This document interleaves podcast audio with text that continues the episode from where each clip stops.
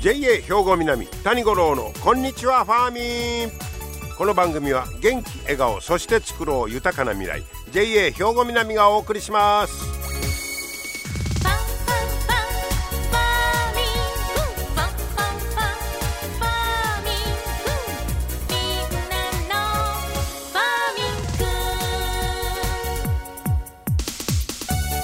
こんにちは谷五郎ですお元気でしょうかもう早いもんでんな。もう1月12日。もう成人の日終わった言われてもなんかこうピンとこうへんのですけど毎年日変わってしまいますからね、えー、で昨日は七十二校では清水暖かを含むというまあ凍った泉の水が溶けて動き始める頃。ねそうで、えー、そして、えー、昨日は11日やから鏡開き。でもありましたけどもね。はいなんかあのあっという間にお正月はまあ過ぎていくいう感じがしますけれどもね。さて今日はちょっと面白い、えー、質問を出してみましょうか。これ静岡県立大学の先生が全国の消費者の方に尋ねたんだそうです。はい、えー、次の文章の空欄にえー、自由に地名を入れてください。全国のね。いきますせカツオといえば。さあ皆さんその後に何入れました？カツオといえば。はい、えー、でアンケートを取っておりますけれども。まあ大概僕は高知ですけど。カツオといえば高知でしょう。ね。はいえー、予想通り1位は高知です。2番が土佐。一緒やん。土佐の高知の播磨屋橋一緒やん。土佐も高知も。ねこれ土佐が2位。これまああの数これ正しい数というよりなんか度数で頻度で表してますが高知が330土佐が139でまた桁が違うって第3位が焼津。静岡か。はいはいはい。4番枕崎。うん。5番北海道それ。えー、カツオ北海道？みたいなこの辺から言えばね。はい。でこれはだからそれイメージですわね。これ皆さんのカツオといえばどこというもうイメージに定着するやつを出してもうたわけですよ。はい、じゃあ実際の漁獲量が一番多いのが高知か言うたらこれがそうでないから面白い。え？高知が一番多いんちゃうの？と思いますけど漁獲量で一番多い県はどこか。第1位が静岡県です。だからまあ焼津の辺の人はうちとこやろういうのはある程度知ってはるのかもしれませんわね。ほら高知はその次かと思ったらベスト3にも入ってません。えどういうこっちゃねんということですわね。ななんでカツオといえば高知なんか。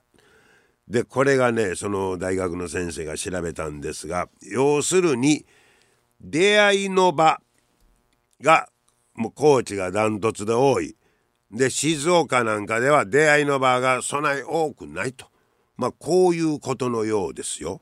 出会える場ってどこやねん要するに食べさせてくれるとこで買えるとこですわ。えー、で高知県に行きましたら食堂居酒屋市場なんかで、えー、もうカツオ料理に出会える場所がもういっぱいある。確かに。カツオのたたきいう定番料理もある、うん、それはまあ僕らでも高知行ったらまあカツオは食べとこうかいう気するもんね。でそんだけ実際多く取り扱ってるし食べられるとこういうことですわ。ですからやっぱその出会いの場っというのを、えー、いかに作れるかそれでまあ言うたら他人のふんどしちゃうけど 他で取れとんのに高知で売れそれでもう名物として売れるとこういうことですよ。もし出会いの場は静岡県の6倍以上あんねんて高知が。それで言うたら佐原もそうですわ。あの佐原といえば岡山ですよ。でこれはえ岡山がほな一日本で一番サハラ収穫量漁獲量多いんかもって違いましたねあれ。もうなんか全国から一旦ね岡山に集まってきてでそっから出ていくいう話聞いたことあるんですけどまあ岡山にしかなかなかサハラの刺身も食べられへん新鮮やからというのを聞いたことあるんですがまあそれは集まってきてるからできるんでしょうけどまあよう似たもんが言えます。ですからまあそういう飲食業であったりで、まあ、観光もそうやしそれで泊まるとこでも、えー、頻繁に出して高知へ行ったらカツオがいつでも美味しいのが食べられる。もうそれでもうこんだけ、えー、イメージが定着すると。こういうことですね。まあ、この辺りがちょっとビジネスの、えー、まあ、ヒント違うかいう形でこの記事が紹介されてたんですけどもね。だからまあそこで実際作ったり漁獲でご収穫したりする、まあ、だけじゃない。あとどういうサービスとか提供ができるか。まあその辺がポイントはいうことですね。だからもちろんそこでものすごい取れてる。でそれを名物に売り出そういうのはいいんですが静岡から言うたら「ちょっと待ってくれよ俺らどんだけ取ってんねなんでこんだけ定着せへんねん」というそのねギャップが生まれてきているということでしょうね。あいかに、えー、まあこれはあの美味しい農産物との出会いの場というのも同じですからまあこれからちょっとその販売を広げたり定着さす場合のヒントとしてね、えー、ちょっと頭に入れといてもらったらと思いまして紹介いたしました。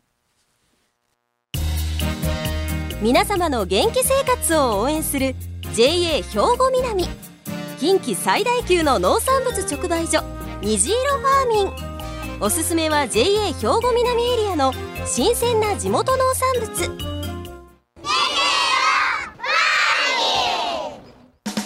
JA 兵庫南は新鮮で安全な農産物の供給。人との触れ合いを大切に地域社会への貢献。人農業自然が共生できる地域社会づくりに取り組んでいきます。皆様の元気生活を応援する JA 兵庫南。JA 兵庫南谷五郎のこんにちはファーミン。さあ今日はですね、えー、稲見の虹色農園にお邪魔しましてでここでね有機野菜作りを楽しむ会というところがあるんですよ。えー、ここがね最近なかなか注目を集めてるということで、えー、有機野菜作りを楽しむ会の吉岡はじめさんにお話を伺ってまいりました。吉岡さんこんにちは。今日はよろしくお願いします。お願いします、えー、今僕はですね虹色農園に来てるんですがこの一角に、えー、有機栽培補助と書いた、えー、小さい看板が、えー、かかってましてその下に有機野菜作りを楽しむ会と、えー、書いてあります。まあその吉岡さんこの有機野菜作りを楽しむ会から、まあ、その名前の通りなんでしょうけどこの会の具体的な、えーまあ、どんなことをしてるのかをちょっと教えてもらえますか、えー、私はあの有機野菜作りを楽しむ会の代表しています吉岡はじめと申します、はい。えー、私はあの神田郡の上川町から、まあ、ここまで1時間半ぐらいかけてきてるんですけども。上川町から？はい、はあております、はい、でこの有機農業の、まあ、指導員もしておりまして、この、えー、ついてまた紹介もさせていただきたいんですけどもこの有機野菜作りを楽しむ会の紹介ですけども、はい、えー、これは平成29年の4月の29日、まあ、今年で7年目ですけれども、はい、会員の皆さんが、うん、えー、自宅で菜園を補助やプランタンで、えー、の有機農業による野菜作りを実践されている方とか、うん、これから取り組んでみたいなと思われるような方が、はい、今現在43名おられまして会員の方が43人、はい、はい、43名で今現在活動しておりまして、え活動日は基本的にはえ毎月第2週の水曜日午後1時から4時頃までとなっておりまして。月1回？はい。え何をしてるんだそこで、えー、講義については虹色ファーミンの直売所の隣にあります、うん、JA 兵庫南さんの、うん、えー、会議室で。会議室で、はい、実習は今、えー、ここにおります虹色農園で、うん、130平米をお借りして、はい、えー、ここで季節の野菜を作りをしております。ここは、はい、収穫する目的でなくて、くまでもここで、えー、学んで、はい、それを自宅会の方が自宅で、えー、収穫をするとい。うことでやっております。あそういうことですか、はい。えーまあ、座が月に1回座学で、はい、そのまあ野菜作りとか有機野菜の勉強して、はい、でその後ここで、まあ、実習、はい、ここはまあ野外教室みたいなもんですね。そうですね。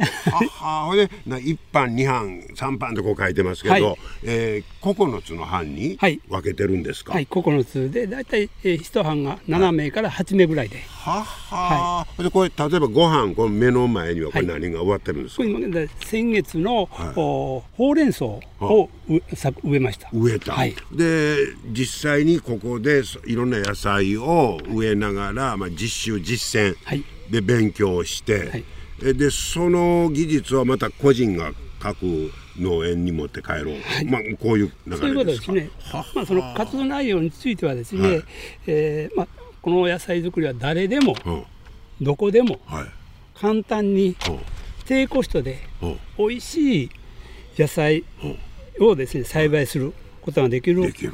はい、でそのまあ有機野菜作りということなんですけど、はい、これには例えば何あの他の作り方とは何が違うんですか？えっとね、えー、こちらの方は、あの化学肥料と農薬は一切使っておりません。はいはいはい、で、えー、それは安田ぼかしを活用して天地有機に基づいた有機農業栽培をしております。安田ぼかしいうのはあのよく聞くんですけどこれどういうものなんですか？安田ぼかしは、はい、えー、米ぬかと油かす、うん、魚粉と貝殻石灰をこれを水で、えー、割合は、えー、6321、それから水が2の割合で混ぜて、はい、で、えー、発酵低温発酵をさします、はい、低温発酵して、はい、えー、するのに大体、えー、4週間1か月ぐらいですけど、はい、夏でありますと2週間ぐらい、でこの時期ですと3週間ぐらいで、乳酸菌の甘い匂いの発酵した肥料ができます、それは肥料なんですね、はい、はあその安田ぼかしという肥料をつ、え使う、はい、それからうん、安田ぼかしの肥料と、はい、完熟牛糞堆肥。お牛糞の堆肥、はい。はい、と野草。のみで野草を作って野草って何です野草というのはですね、えー、あぜの草あります、ね、雑草のこと？そういうこと。え雑草を使って野菜作るってどういうことですか？でどういうことと言いますと、うん、えーえー定食植えるときに株元に雑草なり、はい、まあ私たちはこの雑草もこの近年少ないんで、えヘアルベッジという、えー、ヘアリベッジね、はい、あ豆、はい、はいはいの緑油を作ってそれを株元に4月に植えます株元に引きますの。はい。でその後一月してから、その後に今度、えー、よしあの河川敷なんかに、えー、茂ってるよしありね、はい。はい、足とか足とか、はいはいはい、そのよしを谷間に敷いて。うねとうねの間の、はい、敷きます。これこれ野草の活用方であります。えそれが何の役に立ちます？これですね、えー、私たちの活動は月に1回なんで、はい、えー夏野菜例えばトマトを植えるときに、はい、えー、水はですね試着、えー、1300cc の水を100一杯だけ。であとは、えー、一月全然活動に来ないんですよね。そうしますと水を一切やらない。え月に1回そんだけ水ややるだけ？はい。枯れますやん。でそれが働きをしてくれるのは野草であります。あということはそれその水分の蒸発を抑えるそういうこと。保水力と言いまして。そんなんできますの。はい、はい、へえなんか今までのこう常識的な野菜作りとはもう全然違う。そうですね。化成肥料なんかでされてる方が、うん、この取り組みをするとまさかこんなんできないやろうと、うもう私も一番最初こんなんで野菜はできないやろうと思ってたんですけども、まあ、私もこの活動10年してるんですけどもはい、もう土ができれば、うん。土で野菜を作るもんですから、肥料も安田ぼかしも、えー、普通よりも少なめでもできます。うん。じゃあこのえここでいう有機野菜作りというのはその完熟牛糞堆肥と、安田ぼかしと、はい、その雑草だけで野菜を作ろうと。そういうことです。ははだから無農薬とかなんか有機野菜とかいろいろ呼び方ありますけど、はい、おそれにこだわってるということですね。そうですね。あとは前言ったら半分月に一遍いうことはそのほったからしでいう感じですの。はい。それが活動内容の時にお話ししましたよう。に、まあ、誰でもどこでも簡単に、そして、えー、低コストで確かにね。米ぬか、それからあ魚粉、油かす、それから有機石灰、これだけでそう肥料を作るものですから、それも少量しか与えません。うん。それでほんまにできるのかどうかやねんけど今日これ菊な、はい、みずみずしいのを持ってきてくれましたけど、これがちゃんと作れたんですね。そうですね。月に1回の手入れだけで。はい、はあでこれはもう、まあ、言うたらあの有機野菜。有機野菜安心して食べられる、はい、はい。へえでここでじゃあ皆さん勉強してでそれぞれの皆さんが自分のとこで、まあ、あの農園の中やってたらそこで実践してあるんですか？そういうことですね。皆さんなんかどんなこと言うてはります？まあ、最初はですね、うん、まさかこんなんできるんやろうということと、はい、来られた時にやはり過去に化成肥料でされてる方、はいで、え野菜作りをされてるものですから、はい、こちらのええとこ取りこのやつ覚えたこと学んだことのええとこだけをするんですけどそれで失敗される方がおられます。あだから、えしたら。化成肥料を使ったり、はい、農薬を使ったり、うん、で、えー、この安田ぼかしを使ったり、う。ん、こういう使い方をすると失敗します。野菜はできません。そうなんですはい。で、ちょっとそこらの話をしますと、やっぱり牛糞完熟堆肥にはの役割がちょっとありまして、牛糞の完熟牛糞体は、暖流行動のふわふわの土を作る目的であります。で安田ぼかしは、この安田ぼかしは神戸大学の名誉教授であります、安田茂先生が開発された乳酸菌による、えー、低温発酵で、えー、植物に必要な、要素、窒素リン酸カリからのようで野菜作る18素ですね、その18素というのは、この供給になります。でまた土の微生物を元気にする餌になる。